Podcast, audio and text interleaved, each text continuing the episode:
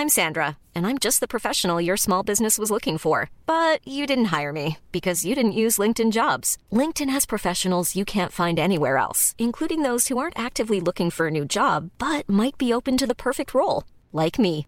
In a given month, over 70% of LinkedIn users don't visit other leading job sites. So if you're not looking on LinkedIn, you'll miss out on great candidates like Sandra. Start hiring professionals like a professional. Post your free job on linkedin.com/people today. Eu sou Mário Persona e essas são as respostas que eu dei aos que me perguntaram sobre a Bíblia.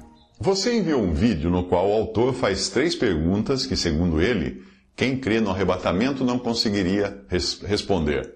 O objetivo dele é o de contestar a veracidade do arrebatamento da igreja antes que venha o princípio das dores e a grande tribulação.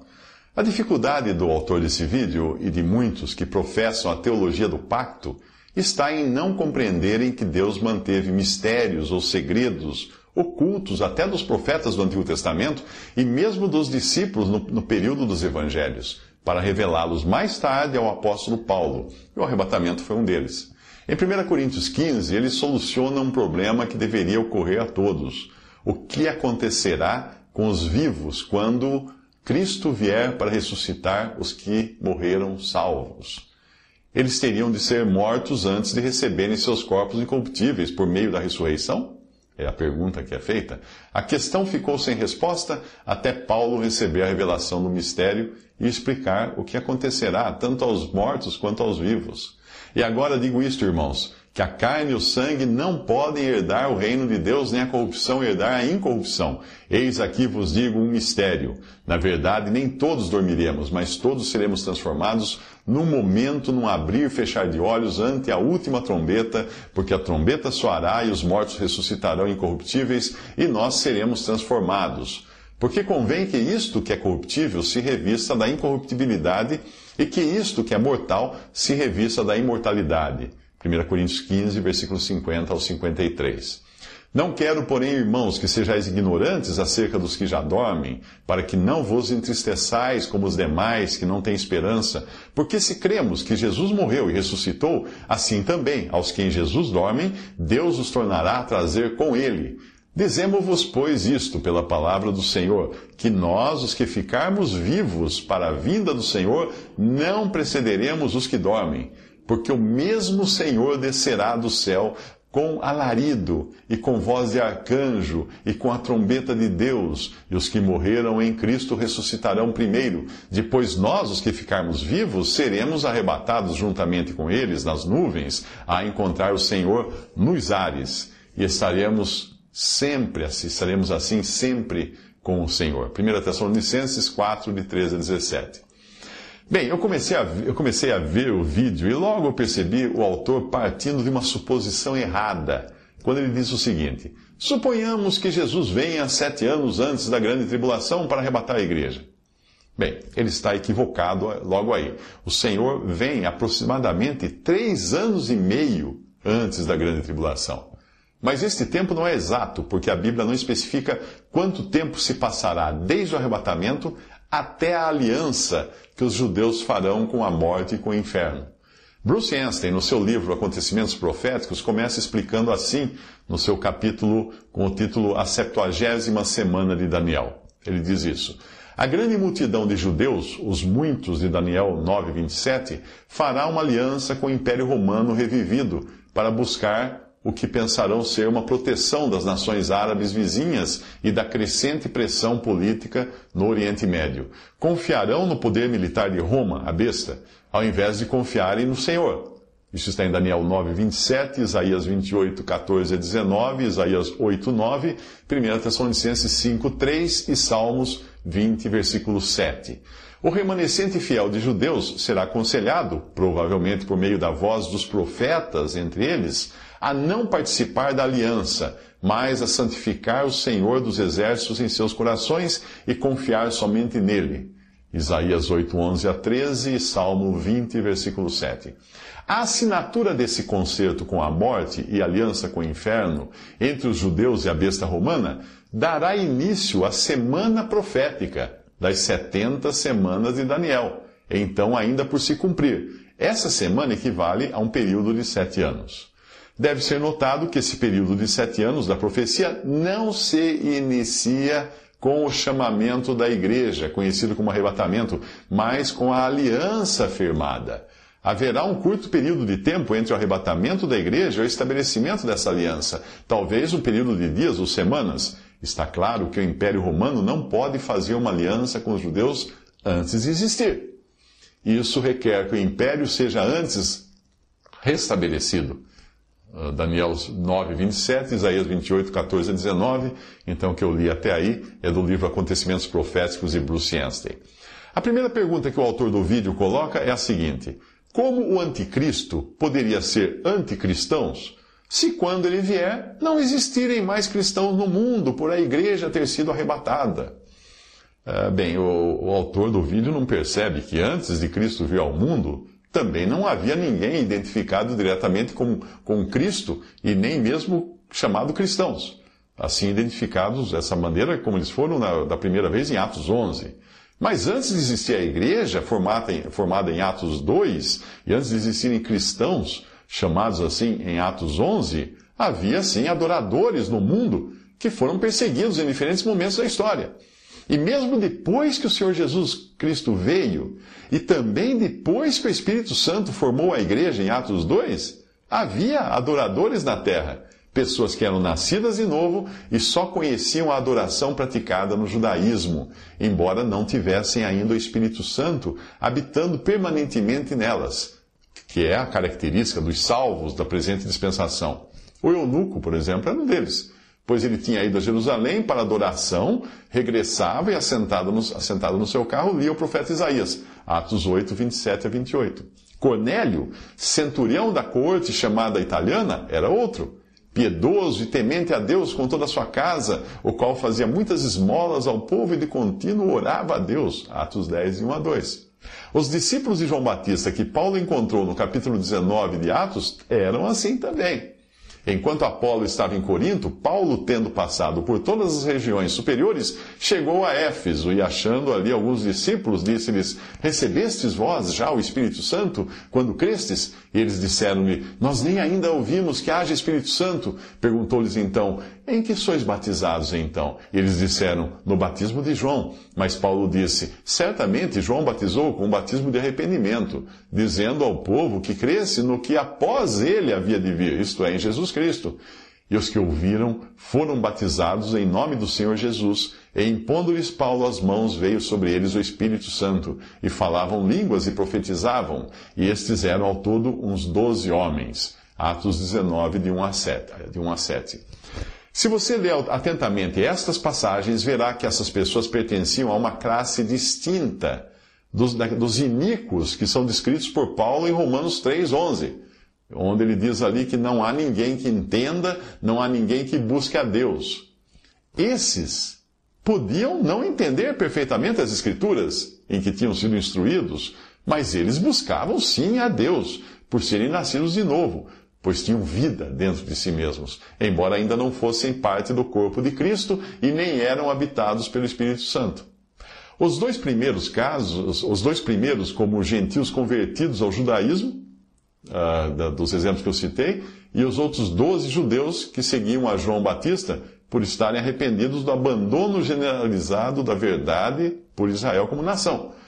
Com a pregação do Evangelho claro e cristalino para eles, esses que já eram nascidos de novo pela ação da água, da palavra e do Espírito, como ensina em João capítulo 3, como eram todos os santos do Antigo Testamento, nascidos de novo, esses escutariam que Cristo morreu e ressuscitou e seriam selados com o Espírito Santo. E aí sim passariam a fazer parte da igreja, o corpo de Cristo.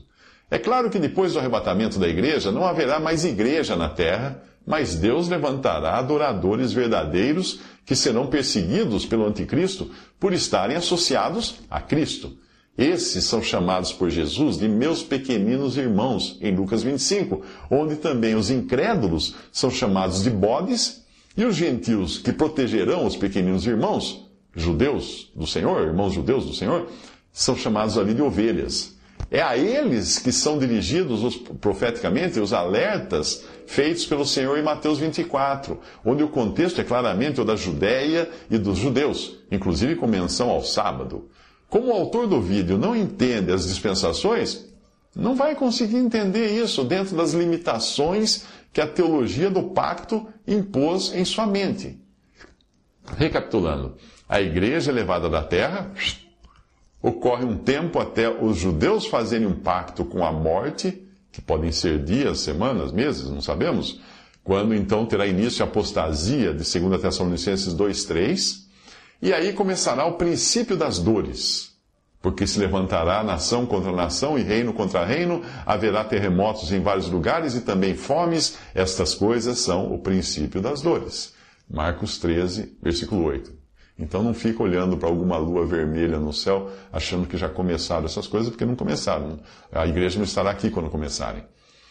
Depois disso se manifestará o homem do pecado, o filho da perdição, o qual se opõe e se levanta contra tudo o que se chama Deus ou se adora, de sorte que se assentará como Deus no templo de Deus, querendo parecer Deus. 2 Tessalonicenses 2,4.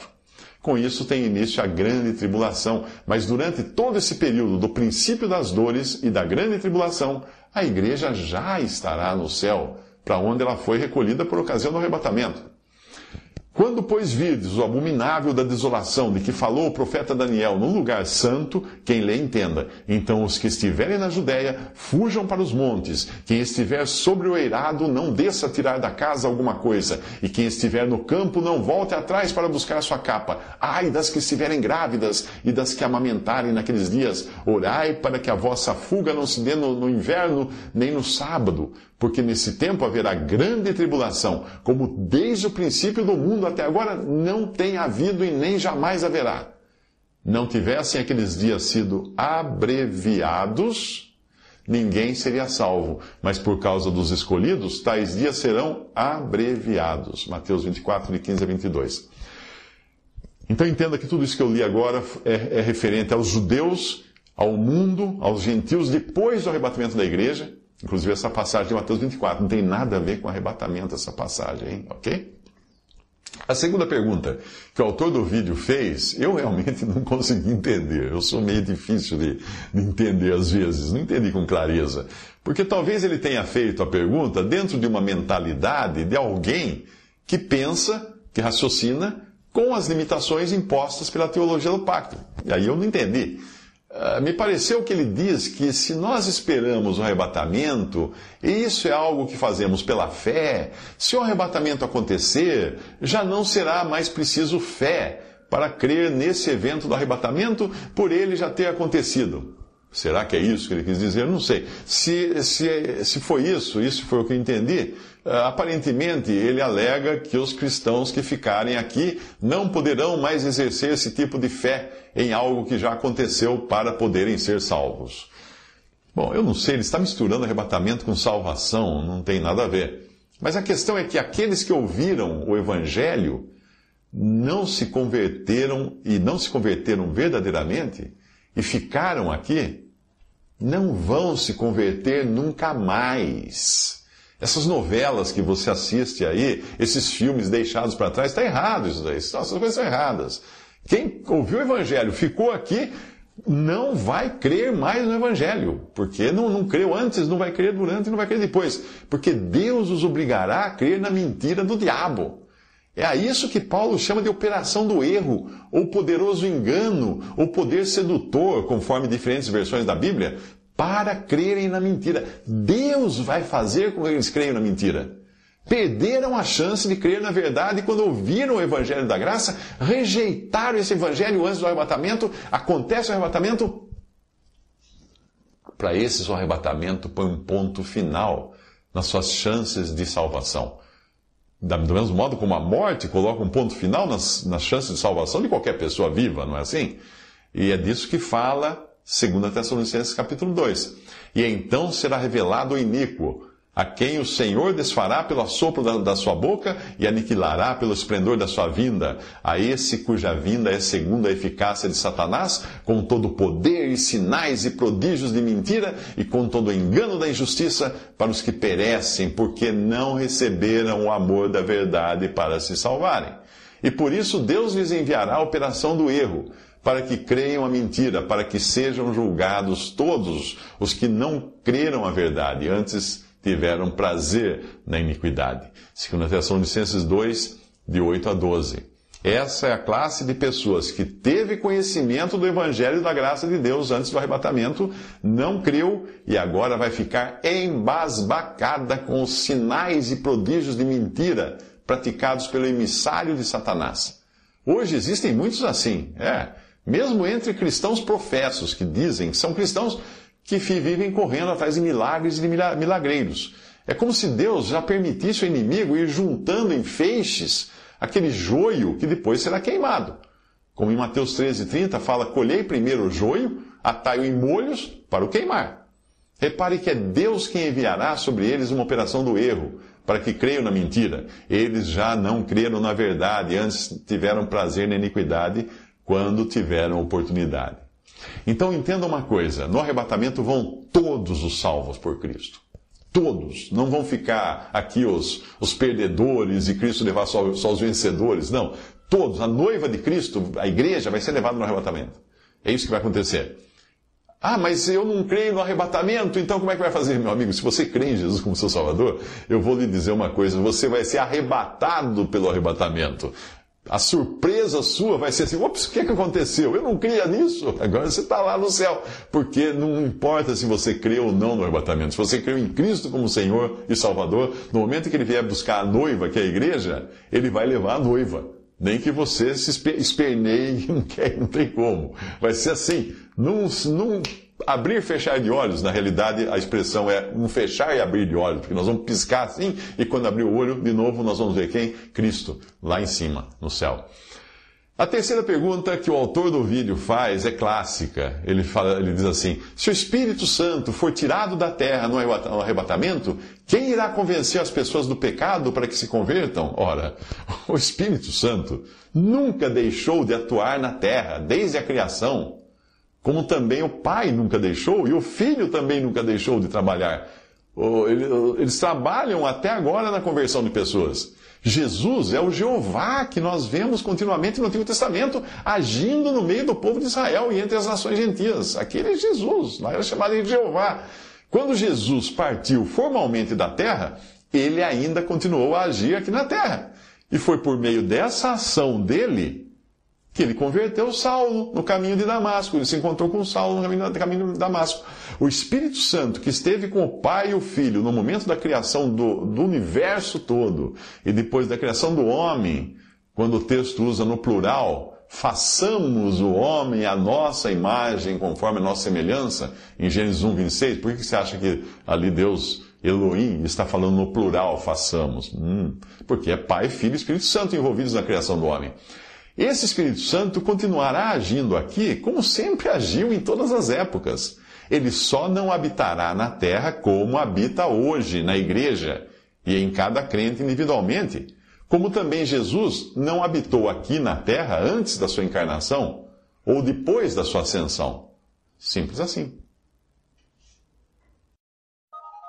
Visite respondi.com.br. Adquira os livros ou baixe e-books Visite 3minutos.net. Baixe o aplicativo